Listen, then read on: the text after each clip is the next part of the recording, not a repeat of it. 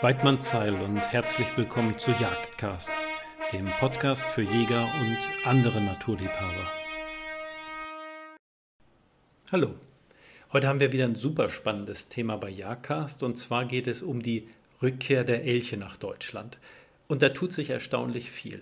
Über das Thema spreche ich mit dem deutschen Elchexperten und das ist der Diplombiologe Michael Striese. Mit Herrn Striese spreche ich über die Gründe für die Rückkehr, aber natürlich auch über die Aussichten dafür, dass sich dauerhaft eine Population an Elchwild wieder auf der deutschen Seite der Grenze etabliert.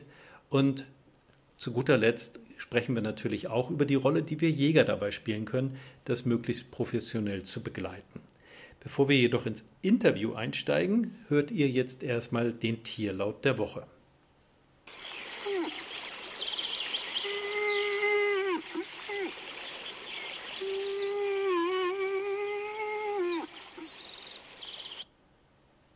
Na, das ist mal wieder eine harte Nuss zugegeben.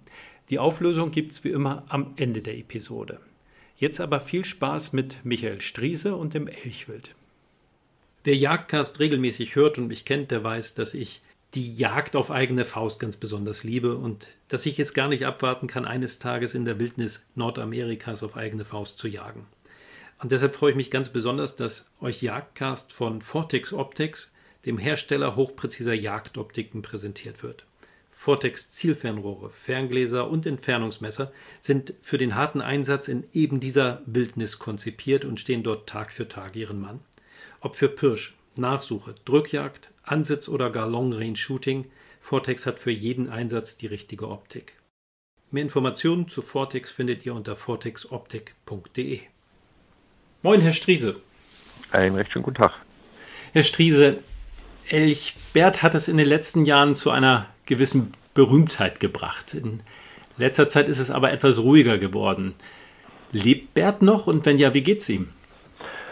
Ähm, also soweit ich das hier aus Sachsen beurteilen kann und die Informationen, die mir Herr Michler zukommen lassen hat, geht es dem Bert ganz gut. Ähm, der äh, ist immer noch im äh, derselben Region, also südlich von Potsdam unterwegs, ähm, hat sich dort aber, sage ich mal, einen äh, in Anführungsstrichen ein Revier gesucht, äh, streift halt nicht mehr so weit herum und äh, ist auch nicht mehr regelmäßig bei den Kühen, maximal während der Brumpft, also zumindest im letzten Jahr war das so, so dass die Aufregung sich sozusagen in der Hinsicht etwas gelegt hat um den Bert. Ja, man hat sich aneinander gewöhnt wahrscheinlich, ne? Ja, wobei äh, er, soweit ich das mitbekommen hat, die Kühe dann doch relativ doll äh, traktiert während der Brumpft. Also da äh, ist er sage ich mal, immer noch äh, ziemlich äh, aktiv, sage ich mal. Und ähm, das ist natürlich auch gegebenenfalls mit Ärger für den Bauern verbunden, weil äh, wenn ihr da regelmäßig über den Zaun springt, gegeben bleibt, bleibt der auch mal dran hängen und äh, die Tiere können dann eben auch ausbrechen. Äh, aber äh, insgesamt hat sich die Lage etwas beruhigt. Ja, ja, sehr schön. Ja, nun ist Bert ja, man geht davon aus, glaube ich, dass er 2016 gesetzt wurde. Also mit fünf Jahren kann man ja tatsächlich auch so langsam mal an Fortpflanzung denken als Elch. Wie schaut es denn da im Grenzgebiet mit Alternativen zu den Kühen aus? Also ich meine jetzt mit Elchkühen aus. Zieht er schon eine potenzielle Partnerin durch die Gegend oder wird er erstmal äh, Single bleiben? Also soweit ich das weiß, ist ähm, äh, im Naturpark Nute Nieblitz aktuell noch kein Elchweibchen unterwegs, aber im letzten Jahr äh, hat sich mindestens eine Elchkuh auch in äh, diese Richtung wieder bewegt, sage ich mal. Also die ist äh, bei Eisenhüttenstadt das erste Mal so gesehen worden im Schlaubetal und äh, hat sich dann in Richtung Westen weiter vorgearbeitet gab dann auch äh, Fotos an der A12. Ich muss da immer mal überlegen, ja, das ist die A12 nach Frankfurt. Ähm, da äh, ist eine Elchkuh fotografiert worden, wo ich davon ausgehe, dass das dieselbe war. Äh, aber das ist eben noch ein Stück von Bert weg äh, gewesen, sage ich mal. Also so, dass er oder dass die beiden Tiere sozusagen nicht zusammenkommen konnten. Und ähm, generell ist es eben so, dass die ähm, Elchkühe nicht ganz so weit wandern oder zumindest am Stück, ähm, wie das die Männchen machen. Und von daher kann das eben schon noch eine Weile dauern, bis bei Bert eine Elchkuh auftaucht. Ja, also würde der Bärt oder Elchbullen im Allgemeinen irgendwann wieder abwandern, wenn sich da über Jahre keine Kuh einstellt? Oder bleiben die einfach auf Teufel komm raus in ihrem Territorium, in ihrem Revier, was sie einmal etabliert haben? Äh, also soweit ich das, ähm, sage ich mal, aus der Literatur beziehungsweise auch aus eigenen äh, Beobachtungen halt äh, bisher ersehen konnte, ist es so, wenn die sich dann einmal festgesetzt haben, äh, dann bleiben die auch über Jahre in dem äh, selben Bereich unterwegs, oder also sind die unterwegs. Kann durchaus sein, dass die während der Brumpft mal Exkursionen machen, also ähm, dass die oder eben, sage ich mal, dass die ein extra Brumpftgebiet haben, also dass die dann aus ihrem normalen Jahreseinstand sozusagen äh, auswechseln und dann für die Brumpf woanders hingehen und dann aber eben über im Herbst oder nach der Brumpft wieder zurückkommen. Und äh, aber das behalten die dann eigentlich bei. Also wir haben mit dem Herrn Nitze 2014 in Dresden äh, den Elch, der da bei Siemens war, den haben wir ja damals auch besendern können und der ist dann äh, 2015 äh, nach Polen wieder abgewandert und nördlich äh, von Stettin hat er sich dann sozusagen seine Heimstadt gesucht und der hat das eben auch so gemacht. Also der hat ähm, sich einen festen mehr oder weniger Sommer-Wintereinstand äh, gesucht und ist zur Berumpft dann immer noch ein Stück weiter nach Osten gegangen. Äh, und äh, das hat er aber beibehalten. Also die, wenn die dann einmal sich festgesetzt haben, dann bleiben die relativ äh, ortskonstant dann auch. Ähm, Nichtsdestotrotz kann das immer mal passieren, dass es irgendwelche Ereignisse gibt, dass die das dann aufgeben und abziehen, aber eigentlich bleiben die in dem Gebiet, was sie sich einmal ausgesucht haben. Ja, also stimmt das äh, Gerücht von dem Siemens Elch, der da tatsächlich ins Bürogebäude gelaufen ist? Ja, ja, ja, das stimmt. Also ich habe den oder wir haben den da damals mit rausgeholt. Also wir sind sozusagen äh, mit dazugerufen worden und äh, da ist uns damals gesagt worden, wenn der äh, Elch narkotisiert äh, werden sollte, äh, was dann auch passieren musste, weil der nicht alleine rausgehen wollte, äh, dann können wir da auch einen Sender dran machen und das ist dann in dem Zuge auch passiert. Hm. Oh, spannend, ja. Ja. Ich weiß, das Grenzgebiet, das ist wahnsinnig groß, aber kann man trotzdem so in etwa sagen, wie viele Elche sich mittlerweile dauerhaft oder zumindest ab und an mal in dem deutsch-polnischen Grenzgebiet aufhalten oder auf der deutschen Seite? Ja, also das ist unterschiedlich. Also ähm, man muss vielleicht dazu sagen, dass äh, der erste Elch, der wieder östlich der Oder-Neiße, äh, äh, äh, westlich, nicht östlich, hm. äh, also westlich der Oder-Neiße äh, aufgetaucht ist, das war 1958 im Spreewald. Und danach ging das so ähm, ja über Jahre hin, dass es immer Einzelelche waren, die dann ähm, bei uns sozusagen eingewandert sind. Äh, und in den 70er Jahren waren dann eben quasi jährlich Elche da, auch mehrere. Das hat sich dann immer weiter gesteigert, sodass das in den ähm, 80er Jahren ähm, regelmäßig mehrere Elche pro Jahr sozusagen in die damalige DDR eingewandert sind. Und ähm, das ist im Prinzip mehr oder weniger gleich geblieben, äh, trotzdem äh, wir ja in Polen seit 2001 ein Jagdmoratorium haben, in der, dessen Folge der Bestand dort sehr stark angestiegen ist. Also es, die polnischen Kollegen gehen davon aus, dass das jetzt so über 25 in Richtung 30.000 Elche in Gesamtpolen gibt, wobei der übergroße Teil in äh, Ostpolen steht und nur ein ganz kleiner Teil in den grenznahen Bereichen äh, zur, zu Deutschland. Äh, und von dort wandern dann immer wieder welche ein. Äh, das ist aber ähm, im Vergleich zu dem, was, äh, sag ich mal, in den 70er, 80er Jahren war, nicht unbedingt gestiegen, trotzdem der Bestand damals in Polen deutlich geringer war, aber die Elche waren da viel weiter über Polen verteilt. Also es gab viele kleinere äh, lokale äh, Bestände von denen aus dann natürlich, sage ich mal, auch äh, ähm, Jungtiere oder jüngere äh, Tiere dann auch äh, abgewandert sind in Richtung äh, Deutschland und äh, sich dann zum Teil eben auch längere Zeit hier aufgehalten haben. Also wir hatten 2012 ging das, glaube ich, los, auch über längere Zeit in der Lieberoser Heide. Äh, mindestens eine Elchkuh, zum Teil waren wohl auch mehrere da. Und die haben möglicherweise dort auch äh, Kälber zumindest großgezogen. Ob die dort gesetzt worden sind, ähm, ist nicht so ganz klar. Es gibt auch ähm, Beobachtungen von Leuten vor Ort, die die Kälber gesehen haben, wo die erst wenige Tage alt waren, sodass man eigentlich davon ausgehen kann, dass die dort auch gesetzt worden sind. Aber ähm, das ist, ähm, sage ich mal, eher die Ausnahme. Also meistens ist es so, dass äh, wir im Frühjahr, also Mai, Juni, so eine kleine Einwanderungswelle haben und dann der Hauptteil äh, der ähm, Elche, der hier auftaucht, das geht dann so ab August bis in den November äh, mit einem Peak im September, wobei das überwiegend Männchen sind, also vor allen Dingen jüngere, ähm, die hier auftauchen. Ich sage jetzt mal hier eine Runde drehen und dann auch wieder zum großen Teil in Richtung äh, Polen wieder abwandern. Hm. Andererseits ist es so, in Bayern äh, kommen die dort aus Tschechien und das ist auch im Vogtland, also im sächsischen Vogtland zumindest so, dass da aus Tschechien immer mal wieder welche einwandern. Ähm, denn es gibt in äh, Moldau äh, Stauseebereich, ähm, also am Bayerischen Wald sozusagen, äh, gibt es eine kleine Population in, in Tschechien und von da aus wandern dann auch immer wieder mal einzelne Stücke nach Bayern. Mhm.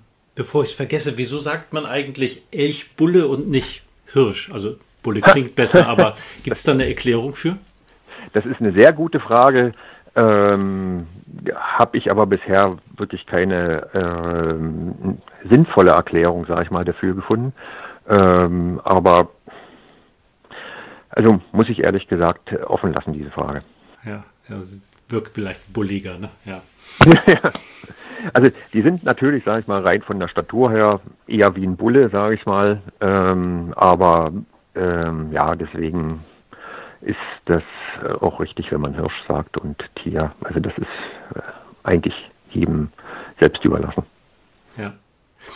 Nun hatten Sie eben schon so ein bisschen angedeutet, dass die, die Dichte zwar zugenommen hat im Vergleich zu den 80er Jahren in Westpolen, dass sie aber im Vergleich zur, zur Population in, in Ostpolen deutlich geringer ist. Das klingt danach, dass die Territorien, die Reviere in Westpolen noch nicht vollständig belegt sind.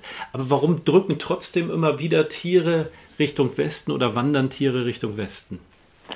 Ähm, das ist ja ähm, also einerseits nicht so ganz klar, warum, sage ich mal, in, in, in Westpolen äh, die Bestände nicht stärker bisher angewachsen sind. Möglicherweise hängt das aber auch ähm, mit dem Straßenbau, der nach 2000 oder sage ich mal im Zuge der damaligen Fußball-Europameisterschaft in Polen losgegangen ist in großem Umfang.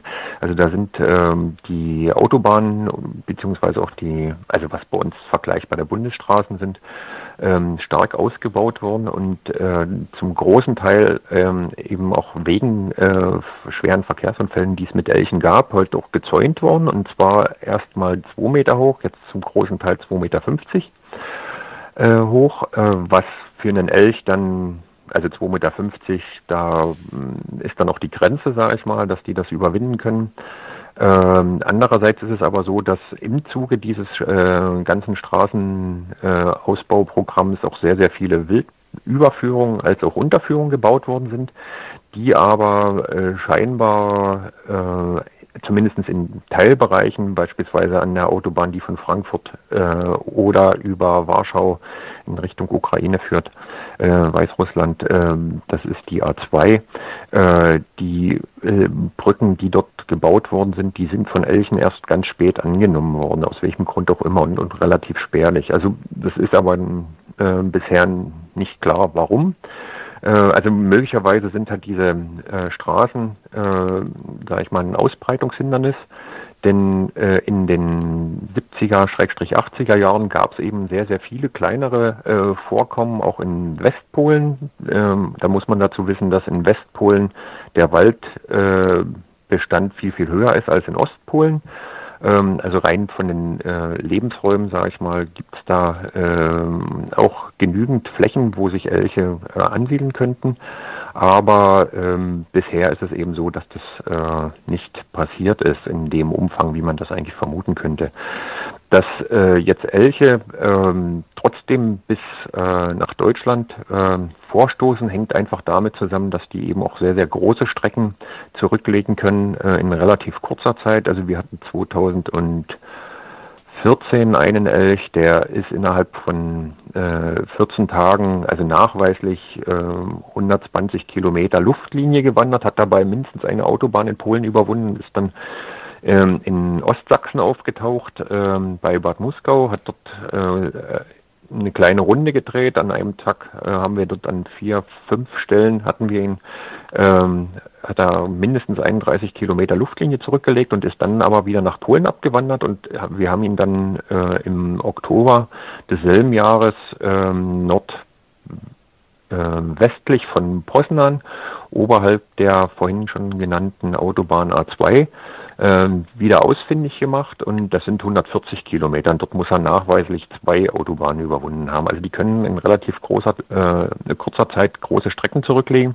Und ähm, bei den Männchen ist es so, dass die sozusagen die Erstbesiedler sind, also die, ähm, wie auch bei anderen Tierarten, suchen die sozusagen neue äh, Lebensräume äh, und warten dann quasi dort, dass äh, auch mal ein Weibchen vorbeikommt, um dann sozusagen kleinere Populationen aufzubauen, beziehungsweise dann eben äh, die neuen Lebensräume ähm, halt äh, umfassend zu besiedeln. Hm. Ja, nun braucht es ja neben dem Ausbreitungsdruck auch geeignete Lebensräume, damit sich so eine Population über dieses gelegentliche Ein- und Auswandern hinaus langfristig etablieren kann. Wie schaut denn da die Situation auf der deutschen Seite aus? Haben wir diese Lebensräume? Also prinzipiell gibt es diese Lebensräume bei uns genauso wie in, äh, in Polen, denn ähm, der Elch kommt, sage ich mal, mit unserer Kulturlandschaft relativ ähm, gut auch zu Rande, sage ich mal. Ähm, was äh, für ihn ähm, sicherlich ein Problem ist, ist, sage ich mal, die Akzeptanz äh, der äh, Menschen. Also sprich, äh, man muss ihn halt eben auch lassen. Äh, also sprich, wenn er sich irgendwo äh, neu ansiedeln will, dann mm, muss man das eben auch zulassen können aus menschlicher Sicht oder wollen.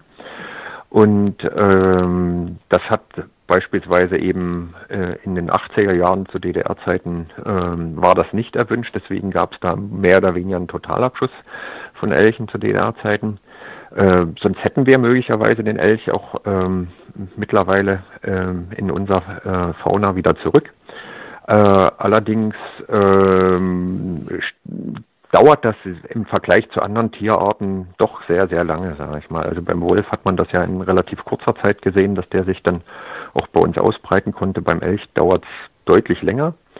Äh, und woran das liegt, ist aber nicht so ganz klar. Äh, aber letztendlich am Lebensraum scheitert es nicht. Also in Mecklenburg-Vorpommern, Brandenburg, da gibt's und auch in Ostsachsen, sage ich mal, gibt es genügend Flächen, die ähm, für Elche geeignet wären. Äh, also rein vom Lebensraum her und auch von, von den Größen her. Denn ähm, ein äh, ausgewachsener Elch der benötigt nicht unbedingt so sehr große Flächen. Also wenn die sich dann einmal festgesetzt haben, dann reichen dem zum Teil 1000, 2000 Hektar aus, ähm, auf denen der sich dann bewegt. Hm. Ja, nun haben Sie es schon angesprochen, die Akzeptanz. Also wir hatten vor nicht allzu langer Zeit den einen Wiesent, der kreuz und quer durch Westpolen gewandert ist und äh, bei Grenzübertritt auf der deutschen Seite mehr oder weniger sofort erlegt wurde. Ja. Äh, wie schaut es denn da in den 2020er Jahren mit der Akzeptanz für die Rückkehr des Elchwildes bei der Bevölkerung, aber vielleicht auch bei der, in der Verwaltung aus? Ähm, also generell ist es so, dass äh, die Akzeptanz vom Elch eigentlich, also rein äh, emotional, sage ich mal, bei der Bevölkerung äh, kann man sich eigentlich nicht besser wünschen, sage ich mal. Also merkt man auch immer wieder daran, da dass äh, was, wenn äh, also die, an der Presseresonanz, sage ich mal, wenn so ein Tier irgendwo auftaucht, was da äh, für Menschenaufläufe da zum Teil äh, zustande kommen und mit welchem regen Interesse das sozusagen verfolgt wird. Ähm, also ähm, die Elche sind relativ positiv besetzt, sage ich mal, in dieser Hinsicht.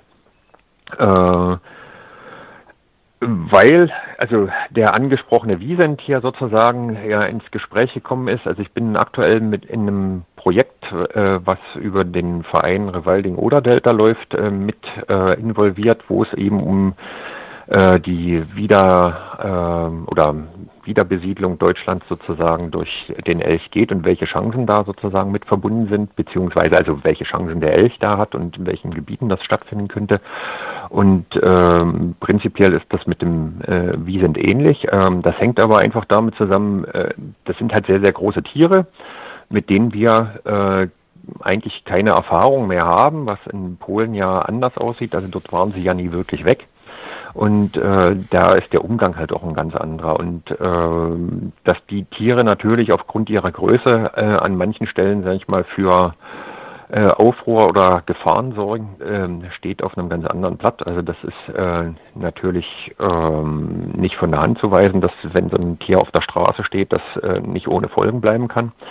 Aber generell ähm, ist die Möglichkeit natürlich gegeben, dass die äh, hier auch dauerhaft ein also A, Lebensraum haben und wenn wir sie lassen würden, äh, sich auch ansiedeln könnten. Aber äh, da äh, stehen natürlich verschiedenste Dinge gegebenenfalls entgegen. Einerseits wird beim Elch immer wieder äh, in den Raum gestellt, dass die Tiere ja auf der Straße stehen bleiben und dann alle überfahren werden, was allerdings nicht wirklich der Fall ist. Also der überwiegende Teil der sozusagen in Deutschland eingewanderten Elche seit 1958 ist erlegt worden, insbesondere eben in den 80er Jahren, wo das ja, in, wie vorhin schon gesagt, zu DDR-Zeiten äh, legitim war. Und äh, damit wurde im Prinzip verhindert, dass sich hier auch eine Population aufbauen konnten. Das sieht natürlich jetzt mit den äh, heutigen äh, Regelungen des Jagdrechts ganz anders aus. Also der Elch ist ja ganzjährig geschont und demzufolge äh, sollte ihm rein äh, daher keine Gefahr drohen was natürlich, sage ich mal, ähm, mit Straßenverkehr und Ähnlichem ganz anders aussieht. Also da gibt es zumindest an den Autobahnen immer wieder das Problem, dass äh, der Verkehr aufgrund der Dichte, der, die dort herrscht und den Geschwindigkeiten, die da gefahren werden, auch immer wieder zu Todesopfern unter den Elchen führen. Und ähm, da ähm, müsste man sich, sage ich mal, was einfallen lassen äh, in dieser Hinsicht. Wie kann man solche äh, Unfälle verhindern? wenn man denn will, dass der Elch sich hier dauerhaft ansiedelt. Und ähm, in manchen Bereichen, sage ich mal, ist, steht das Problem ja in der Hinsicht auch gar nicht da. Wir ja nicht überall in Deutschland äh, so ein Autobahnnetz haben, wie um Berlin herum zum Beispiel oder eben im Ruhrpott. Also äh, es gibt natürlich auch große Flächen, sage ich mal, wo sich Elche äh, ungehindert bewegen könnten, weil mit Bundesstraßen und Ähnlichem kommen die einfach klar. Das einzige Problem, was da bei uns besteht, ist, äh, dass wir eigentlich im Dunkeln viel zu schnell durch die Wälder fahren. Äh, also da äh, machen uns die Skandinavier natürlich äh, oder stellen da ein ganz anderes Beispiel dar, sage ich mal. Also dass man da mit den Tieren auch, äh, sage ich mal, in gewisser Hinsicht leben könnte. Hm. Gut. Also es gibt jetzt aus, aus äh, Sicht der Verwaltungsbehörden keine Bedenken, die sich nicht aus, den, aus der Welt schaffen lassen würden? Mm, nein, eigentlich nicht. Also es gab ja oder es gibt ja, sage ich mal, für Brandenburg einen Elchmanagementplan und für, für Bayern einen Elchplan, wo im Prinzip diese Sachen schon mal äh, aufgedröselt worden sind in Hinsicht, äh, welche Regelungen äh, da äh, dagegen sprechen oder dafür.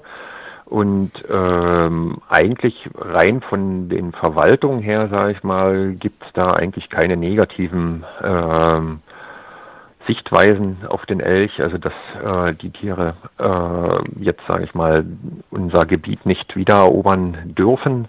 Also von der Seite her bin ich mir eigentlich relativ sicher, dass man da ähm, sicherlich Verbesserungen erreichen könnte, sage ich mal, die das Ganze noch unterstützen könnten. Äh, aber insgesamt gesehen ist das ähm, eigentlich von behördlicher Seite, soweit ich das bisher mitbekommen habe, zumindest ähm, in den ostdeutschen Ländern eigentlich kein Problem, wenn der Elch ähm, sich hier dauerhaft wieder ansiedeln wollte. Hm. Ja.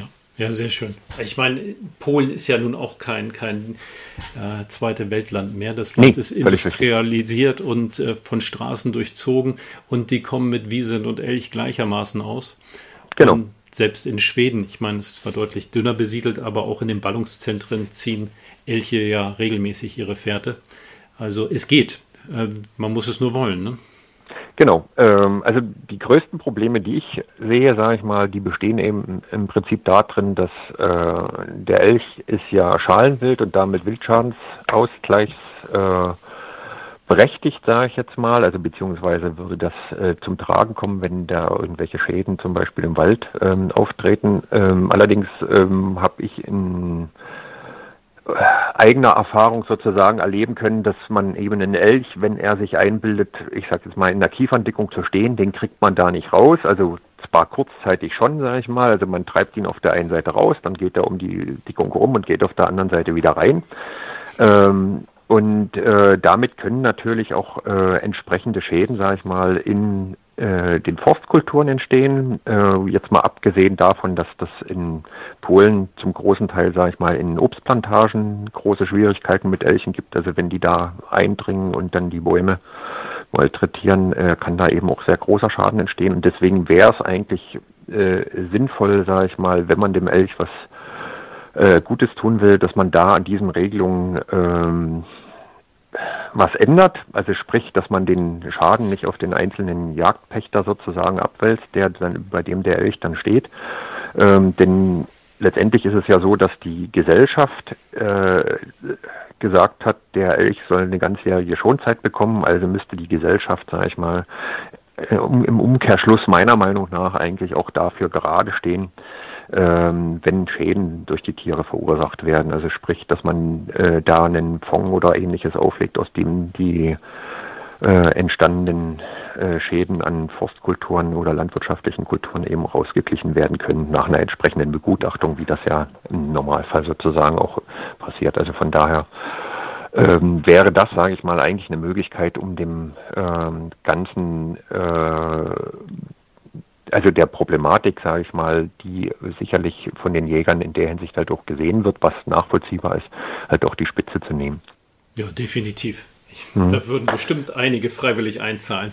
Ja, also das, das muss ja noch nicht mal, sage ich mal, das muss ja noch nicht mal äh, äh, die Jägerschaft sein, die da freiwillig einzahlt. Also wenn man äh, die ähm, oder den Enthusiasmus, sage ich mal, vieler äh, äh, Leute äh, oder Personen, sage ich mal, die einen Elch sehen oder auch mal sehen wollen, sage ich mal, sieht. Also da würde man sicherlich auch äh, über öffentliche Aufrufe und so weiter halt schon Geld zusammenbekommen, sage ich mal, wenn es da Schwierigkeiten gibt. Die, man müsste halt bloß eine Stelle finden, wo man das ansiedelt, äh, die sich dann eben darum kümmert, sage ich mal, dass das äh, auch ordnungsgemäß dann abläuft, wenn da Schäden angemeldet werden, dass das eben begutachtet wird und dann der ähm, entweder der Landwirt oder dann eben der Waldbesitzer dann eben auch entsprechende äh, Zahlung erhält. Also in Bayern wird das auch schon gemacht seit längerer Zeit. Also die haben dort äh, Elch ähm,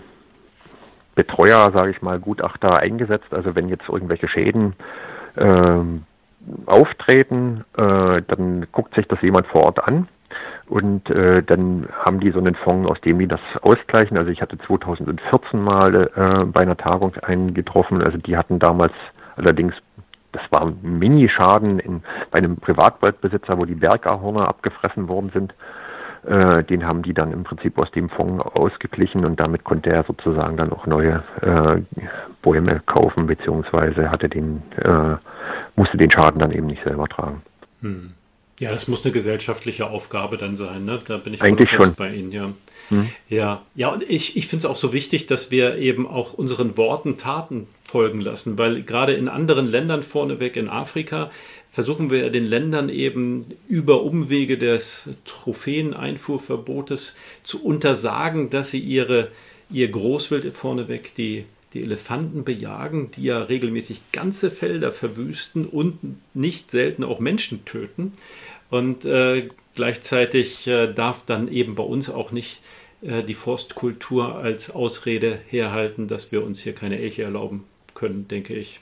Genau, also zumal es eben bei uns ja so ist, dass äh, die finanziellen Mittel, sage ich mal, die man dafür bräuchte, um solche Schäden auszugleichen, ähm, da gehe ich mal davon aus, dass die sich in Grenzen halten würden, also zumindest auf absehbare Zeit, ähm, denn äh, wir würden sicherlich nicht solche großen Bestände bei uns ähm, erreichen, sage ich mal, auch wenn die Flächen da wären, wie das jetzt in Polen äh, der Fall ist. Also da ähm, ist die Kapazität bei uns einfach nicht so groß.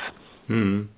Ja, ja, klasse. Ja, jetzt, wo wir dieses große Lagebild haben, würde ich ganz gerne noch mal ein bisschen reinzoomen äh, auf das Elchwild an sich. Also wie groß und schwer werden die Stücke denn in dieser polnisch-deutschen Population? Weltweit gibt es da ja immense Unterschiede, aber äh, in der Population, die sich eben so um die, um die deutsch-polnische Grenze herum bewegt, wie groß werden die Tiere da?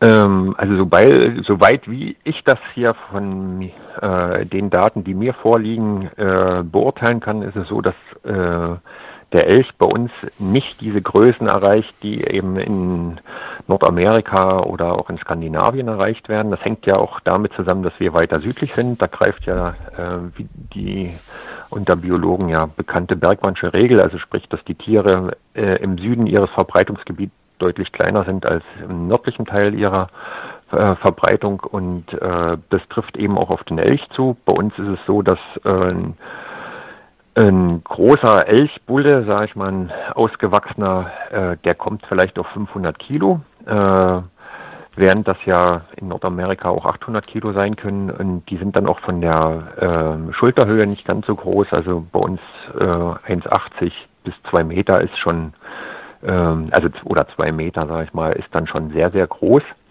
Äh, meistens ist es eben drunter. Und äh, bei den Tieren ist es so, die sind natürlich ein ganzes Stückchen leichter. Also äh, Lebendgewicht 350, 400 Kilo ist für eine ausgewachsene Elchkuh äh, schon ähm, sehr schwer, sage ich mal. Hm, aber doch schon beachtlich, ja. Ja, ja, also es, ähm, ist eben schon was anderes als ein Rothirsch, sage ich mal. Also wir hatten 2007 äh, äh, nicht weit weg von der Stelle, wo ich jetzt sitze, einen Verkehrsunfall mit einer äh, mit einem Schmaltier. Die hat äh, 260 Kilo auf die Waage gebracht, also komplett, also als Lebendgewicht. Und äh, da ist der Jagdpächter schon daran gescheitert, sage ich mal, dass sein Kran in der Wildkammer einfach viel zu niedrig war, um das Tier aufzuhängen. Also das Tier musste dann im Liegen quasi aufgebrochen werden und wenn man da eine Leber rausholt, die quasi im Wassereimer füllt, dann ähm, sind das schon ganz andere Dimensionen äh, als beim äh, Rothirsch. Ja, ja, ich kenne das aus Schweden. Da braucht man halt schweres Gerät, alleine schon genau. bei den Bergen. Ne? Ja.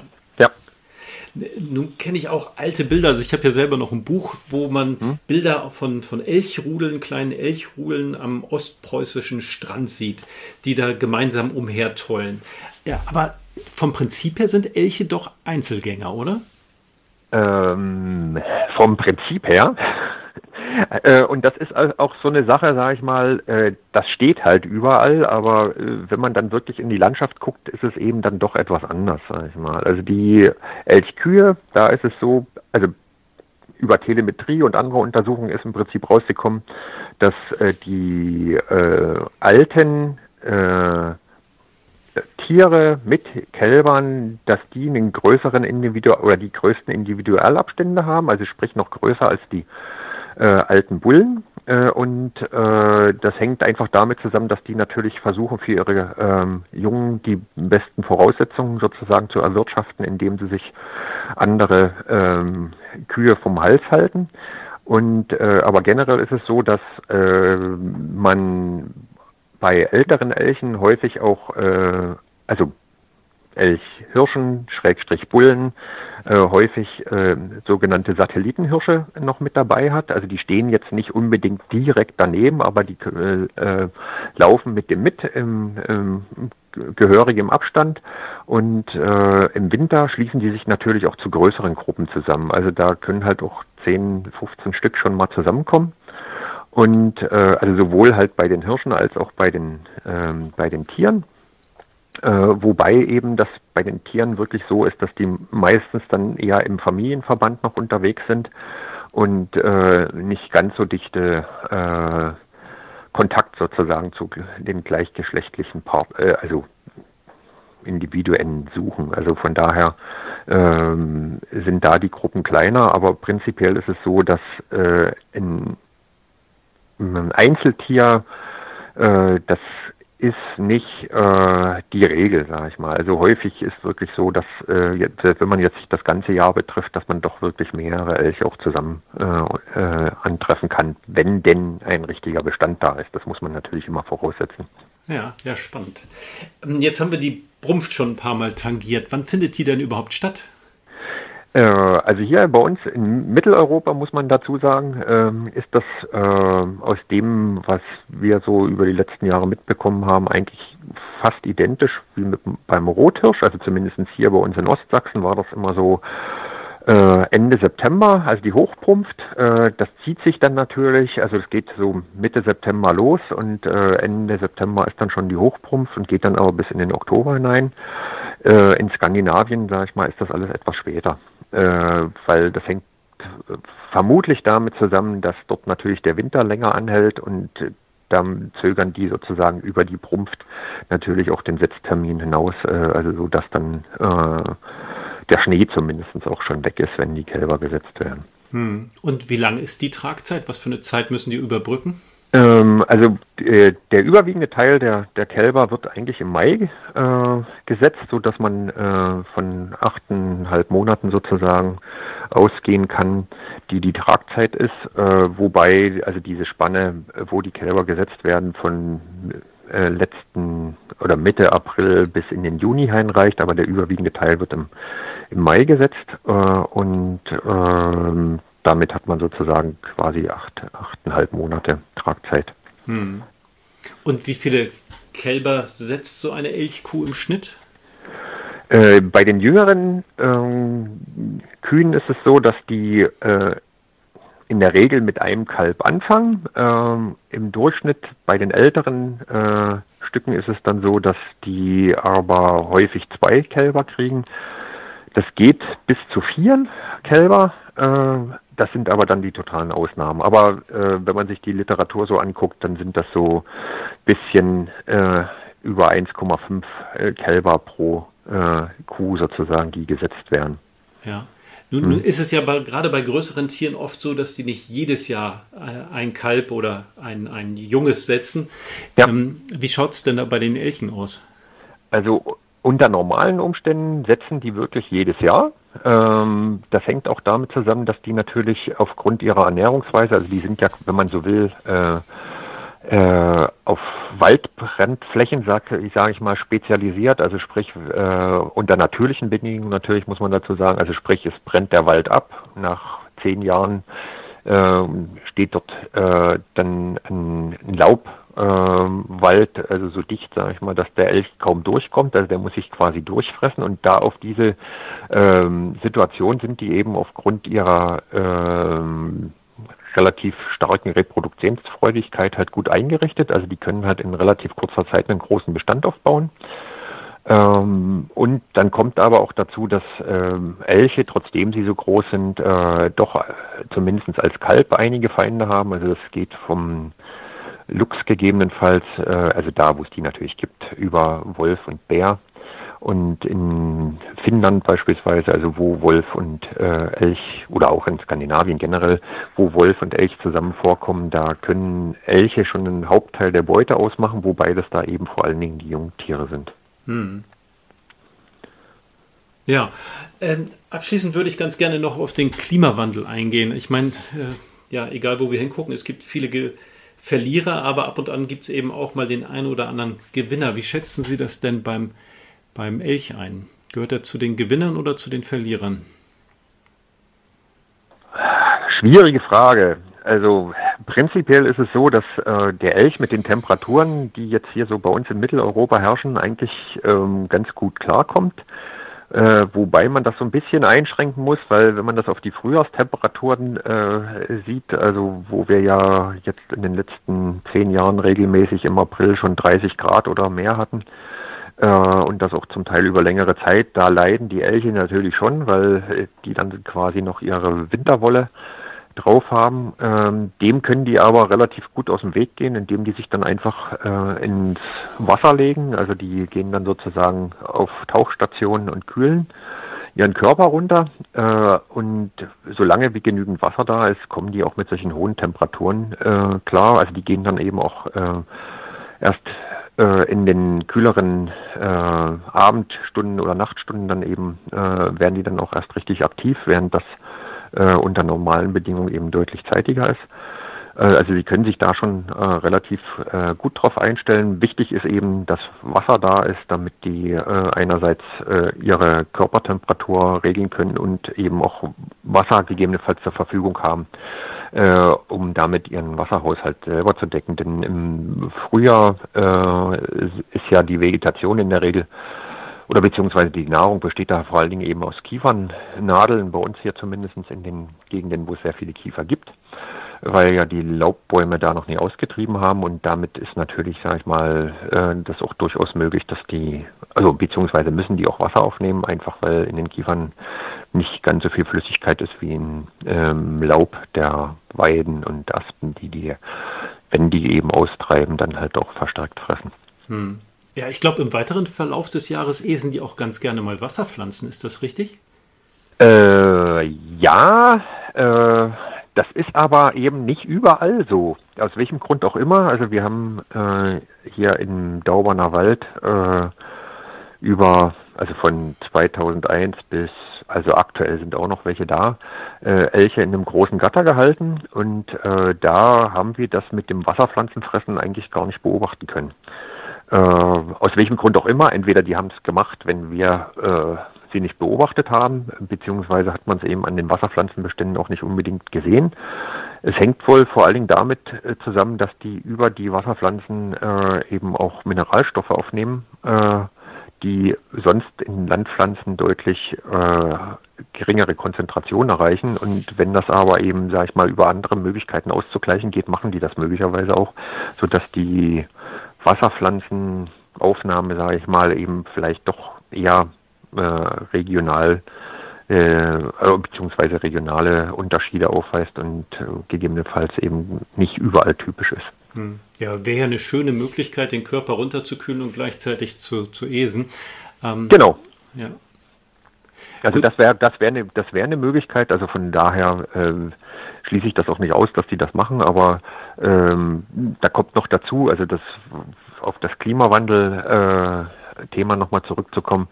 Ähm, Elche sind, also die haben relativ dünnes Fell, sag ich mal, zumindest im Sommer und äh, insbesondere an den Läufen und sind da auch ziemlich empfindlich halt auf alles, was stechend äh, saugende äh, Mundwerkzeuge hat, also sprich Bremsen, Mücken und so weiter. Also das nervt die zum Teil schon erheblich.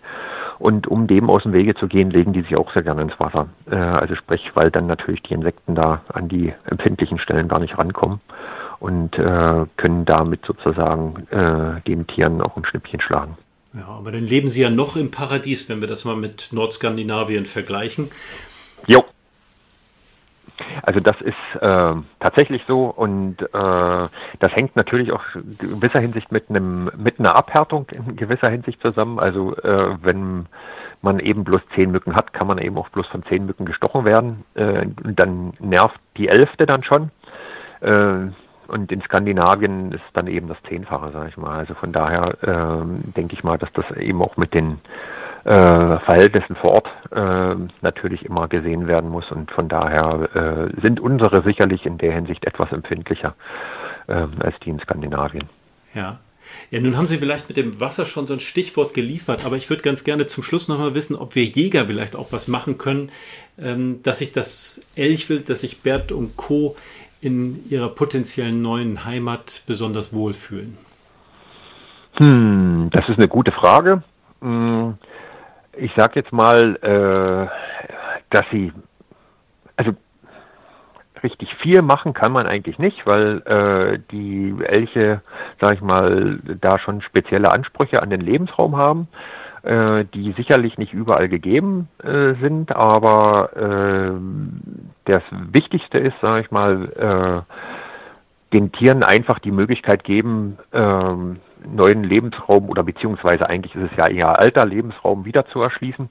Äh, also sprich, wenn Tiere hierher kommen, das auch zulassen äh, und gegebenenfalls eben, wenn es Probleme gibt, sich mit entsprechenden oder den entsprechenden Stellen oder eben Fachleuten zusammenzusetzen, äh, wie man diese Probleme aus dem Weg räumen äh, könnte oder eben Verbesserungen äh, erzielen könnte.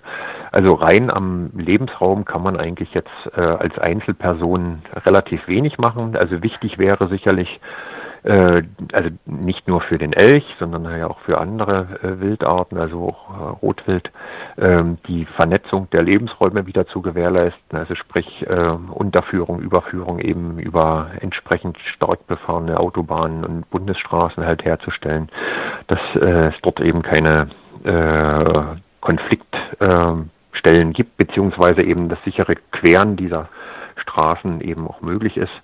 Äh, das Gleiche kann natürlich auch bei, ähm, bei Bahnstrecken, sage ich mal, der Fall sein.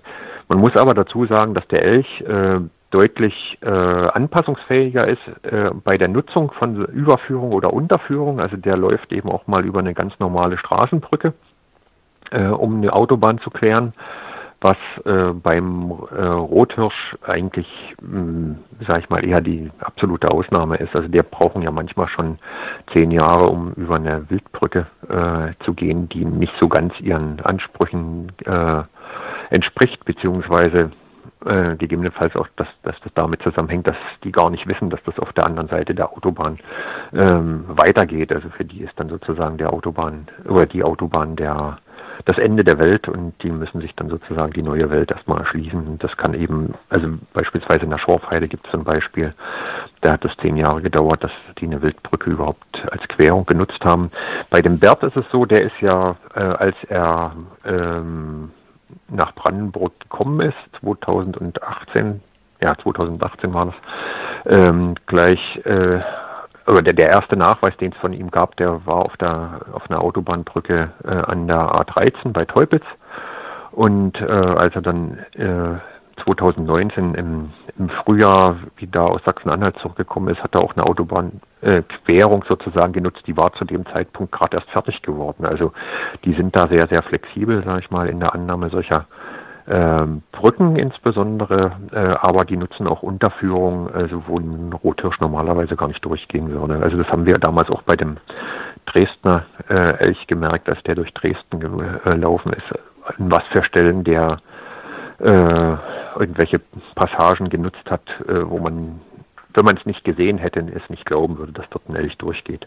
Hm. Ja, man sieht diese Bilder ja immer wieder, wobei sie dann oft so surreal wirken, gerade aus äh, Nordamerika, wenn Elche ja, quer durch die Stadt laufen. Ne? Also offensichtlich haben die da nicht so diese Scheu. Nee, ähm, und das ist auch noch eine, eine Sache, sage ich mal, wo man sich was einfallen lassen müsste, äh, also oder sage ich mal, wo Deutschland eigentlich gar nicht darauf vorbereitet ist. Äh, also wenn man äh, sich äh, im Netz in, äh, mal umsieht und sich Bilder aus Polen anguckt, also sage ich mal, da ist das regelmäßig, dass Elche in äh, Städte vordringen oder halt, also nicht bloß in Polen, aber natürlich, also da, wo es äh, Elche in großer Anzahl gibt, dann äh, ist das, sage ich mal, schon eher die Regel. Also ich habe eine Grafik gesehen für äh, Warschau, dass es dort im, im Jahr so zwischen 30 und 50 Elchen sind, die da äh, in die Stadt einwandern. Äh, und äh, das steht uns auch bevor, also jetzt mal abgesehen davon, dass es das ja schon gab. Also wir hatten 2001 in Dresden schon einen Elch, der sich allerdings dort an einem Gartenzaun so eine schwere Verletzung zugezogen hat, dass er daran eingegangen ist. 2014 war dann der sogenannte Siemens-Elch ähm, ja in den Schlagzeilen, also der ja auch mitten in Dresden dann in einem Gebäude stand, ähm, was übrigens auch nicht so selten vorkommt, also dass die in Gebäuden oder in Parkhäuser oder so eindringen. Und ähm, darauf müssen wir uns im Prinzip halt auch vorbereiten. Also sprich, dass man da die entsprechende Ausrüstung halt auch da hat, um die Tiere dann äh, gegebenenfalls auch lebend wieder aus der Stadt rauszubringen. Also was beim Elch äh, möglich ist, sage ich mal. Also in, in Warschau ist es regelmäßig so, dass ähm, da äh, Elche einwandern ähm, und in einer Grafik, also die war schon etwas älter, habe ich gesehen, dass äh, das ungefähr ein Drittel ist an Elchen, die von selber wieder äh, aus der Stadt herausfinden. Also wenn die zumindest im äh, also nicht unbedingt ins Stadtzentrum eingewandert sind. Äh, dann ein Drittel kommt in der Regel bei Verkehrsunfällen oder anderen Unfällen, also wenn in irgendwelche äh, ab, äh, also über irgendwelche Geländer äh, stürzen oder so ums Leben. und ein weiteres Drittel wird in etwa äh, über Narkose und dann aktives äh, Verfrachten in die Umgebung wieder aus der Stadt herausgebracht. Also das äh, ist dort eher die Regel. Also gibt es auch Leute, die das mehr oder weniger äh, professionell machen. Äh, also die Feuerwehren sind dort halt auch mit entsprechenden Tragen und so weiter ausgestattet. Ähm, das war in Dresden, sage ich, 2014 ähm, schon sehr interessant, dass es A äh, aufgefallen ist erstmal, dass es gar nicht so viele Narkosegewehre in Dresden gibt, die man dort im Gebäude einsetzen konnte. Und andererseits, äh, dass die Ausrüstung der Feuerwehr gar nicht auf die Rettung von Großtieren ausgelegt ist bei uns. Und das selbst in der Großstadt. Hm. Ja, gut, also bisher war Großtier halt eine ganz andere Dimension. Ne? Der Elch setzt die Messlatte eben doch schon arg hoch. Ja, wobei, aber ich, äh, ich gehe immer davon aus, also äh, so im Großraum Dresden werden ja auch Rinder gehalten oder mal ein Pferd oder so und äh, prinzipiell äh, hätte ich eigentlich gedacht, dass die da so eine Trage oder sowas äh, parat haben. Also das müssen ja jetzt nie jede Feuerwache sozusagen damit ausgerüstet sein. Es reicht ja, wenn das bei einer Feuer, also bei einer Wache vorrätig ist, das kann man ja dann da vor Ort hin transportieren. Aber dass man äh, da, sage ich mal, entsprechende Möglichkeiten hat, die Tiere auf einen äh, Trage oder Plane oder sonst was zu verfrachten, die man dann eben per äh, Muskelkraft oder eben auch per Kran gegebenenfalls dann in den entsprechenden Anhänger verfrachtet. Und das ist eben, äh, wenn man da in Polen guckt, scheinbar äh, fast oder überall flächendeckend vorhanden. Und äh, das wird dann eben dort auch so gemacht oder gehandhabt, sag ich mal, dass die Tiere dann narkotisieren und äh, eben auch, ähm, wenn das möglich ist, eben wieder aus der äh, Stadt oder aus der Siedlung herausbringen.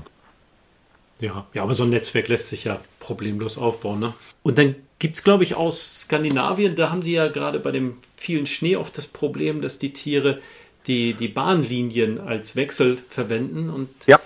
Da benutzt man jetzt, glaube ich, auch vermehrt die GPS-Halsbänder, dass die ja. miteinander kommunizieren, also dass der Lokführer weiß, wenn da eben eine Herde Rentiere oder Elche auf der Bahn sind. Das wäre ja vielleicht auch eine Option, oder? Mm, ja, prinzipiell schon. Die Sache ist aber die, dass ähm, das natürlich bei einem Einzelelch, sage ich mal, relativ schwierig ist, den, sage ich mal, in freier Wildbahn so ein Halsband anzulegen. Also Bert ist da, sage ich mal, aufgrund dessen, dass er ja diese Vorliebe äh, zu Kühen äh, am Anfang noch verstärkt hatte, äh, ja nicht so das Problem gewesen, weil den konnte man ja sozusagen auf der Kuhweide dieses Halsband auch anlegen, beziehungsweise wechseln. Äh, während das bei den meisten anderen Elchen quasi fast unmöglich ist, überhaupt so nah an die ranzukommen. Denn mit einem Narkosegewehr äh, kommt man, also sage ich mal, treffsicher vielleicht 40 Meter bei, bei so einem äh, Elch, trotzdem der so groß ist, sage ich mal. Ähm, aber die Schwierigkeit ist ja immer, das muss ja freies Schussfeld sein. Also sprich, wenn der irgendwo im Bestand äh, steht, ähm, dann bleibt der Pfeil irgendwo gegebenenfalls hängen oder so. Also das ist schon relativ schwierig. Ähm, die Tiere überhaupt, sage ich mal, äh, auf die Entfernung oder an die Tiere so nah ranzukommen und dann eben noch einen ordentlichen äh, Treffer zu landen, um den dann so ein Halsband anzulegen. Äh, Prinzipiell wäre das natürlich auch aus, äh, also rein aus Sicherheitsgründen natürlich äh, gut, wenn man wüsste, wo die Tiere immer stecken. Andererseits halt auch aus wissenschaftlichen äh, oder um wissenschaftliche Erkenntnisse zu gewinnen, wäre das natürlich schon ein Riesenvorteil, wenn man da mehrere Tiere hätte, die so ein GPS-Halsband haben. Ähm, aber generell ähm, die wesentlichen Sachen, sage ich mal, sind sicherlich ähm, bei den Autobahnen die Zäunung ähm, so einzurichten, sage ich mal, dass die äh, einen Elch nicht bloß ausbremsen, sondern eben gegebenenfalls auch außen vor halten. Äh, man muss aber dazu sagen, Elche sind eigentlich faul. Äh, also sprich, wenn die nicht springen müssen, machen die das auch nicht. Also deswegen sind unsere Zäune, die wir an den Autobahnen haben, in der Regel schon erstmal ausreichend, dass der Elch nicht im vollen Sprint auf die Autobahn äh, rennen kann äh, und die, die sozusagen erstmal abbremsen.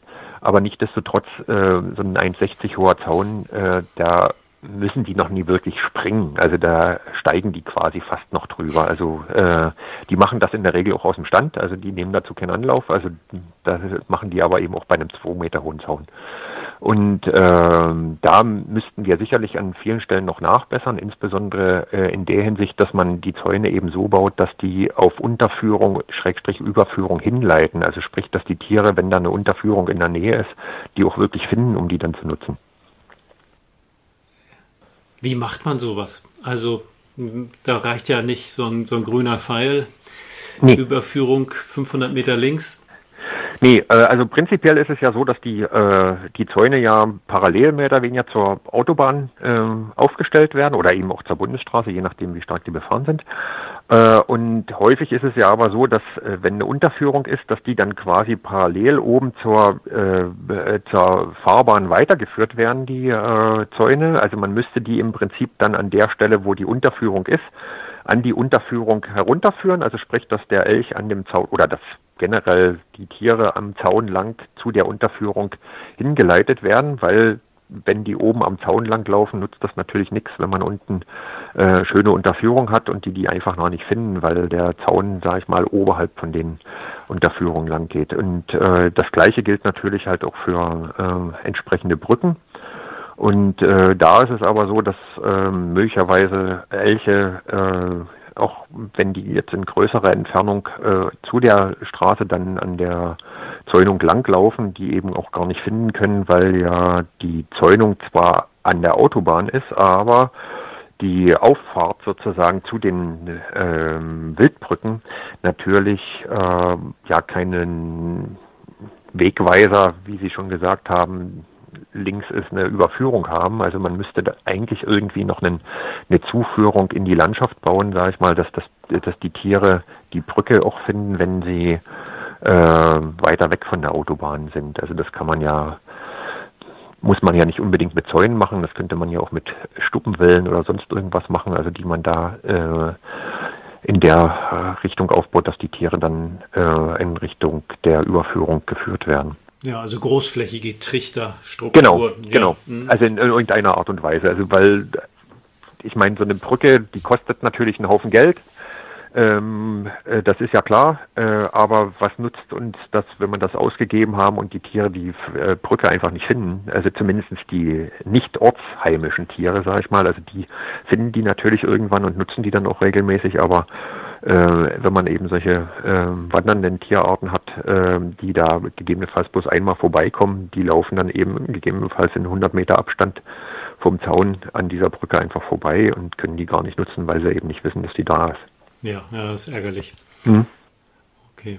Ja, aber wir als Jäger, wir können dann, ja, abgesehen von biotopgestalterischen Maßnahmen, bei denen wir wahrscheinlich immer Wasser auch berücksichtigen sollen, nicht viel mehr machen als als Anwalt des Wildes wahrscheinlich auch für Verständnis sorgen und werben, meine ich, ähm, dass eben wir eben, wenn so eine beeindruckende Wildart zurückkehrt, eben auch hier und da mal gewisse Abstriche machen müssen und vielleicht mal einfach nur ein paar Kilometer langsamer fahren.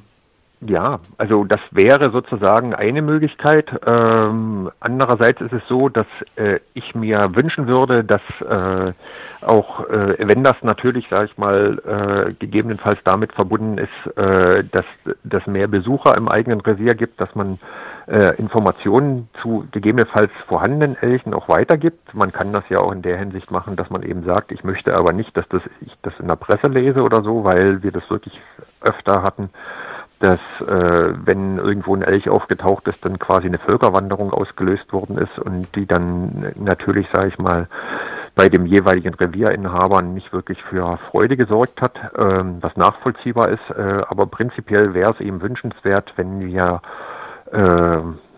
mehr Informationen zu den tatsächlich vorhandenen Tieren hätten, also insbesondere eben auch Sichtbeobachtung, auch wenn das bloß eine einmalige ist oder eben äh, auch Altnachweise. Also ich habe jetzt mit einem Kollegen zusammen, sind wir gerade dabei, einen Artikel zu veröffentlichen oder beziehungsweise wir schreiben ihn noch, aber der soll dieses Jahr veröffentlicht werden zur Einwanderungsgeschichte des Elchs nach Deutschland und haben uns da eben mit den äh, Todfunden in jeglicher Art, also auch Erlegung und so weiter, auseinandergesetzt. Und da haben wir eben festgestellt, dass viel, viel mehr Erlegungen gab, als äh, dokumentiert worden sind in der Literatur oder halt auch im Datenspeicher Jagd zu DDR-Zeiten.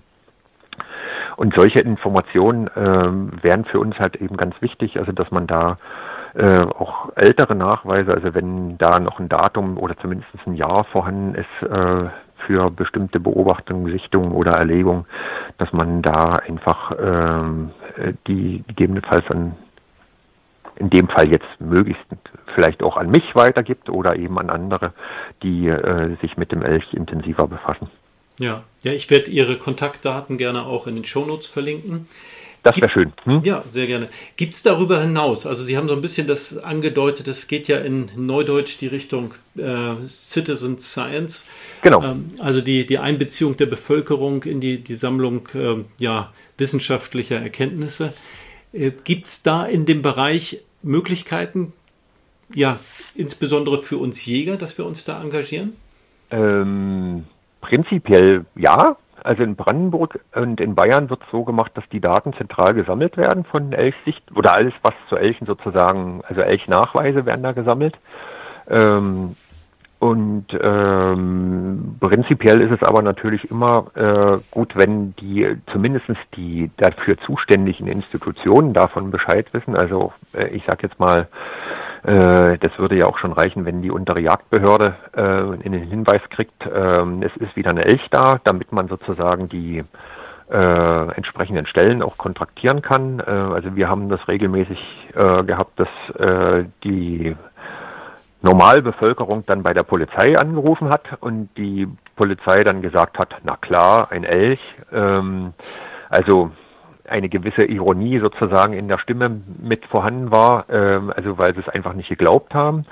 Äh, und äh, es ist aber eben, äh, so ein Elch kann eben, sag ich mal, doch zu einer gewissen Gefahr werden, weil die können sich nämlich sowohl mit den Hinterläufen als auch mit den Vorderläufen sehr äh, gezielt verteidigen.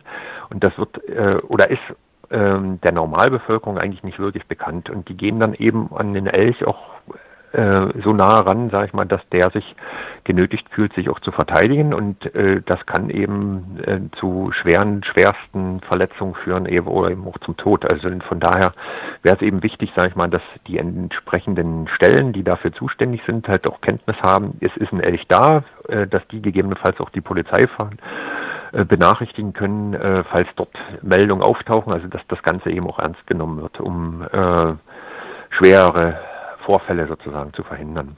Also meistens geht das glimpflich ab, sage ich mal. Also äh, mir ist jetzt zumindest aus Deutschland noch nichts bekannt, dass da äh, durch einen Elchangriff jemand ähm, zu Schaden gekommen wäre, also eher durch Verkehrsunfälle.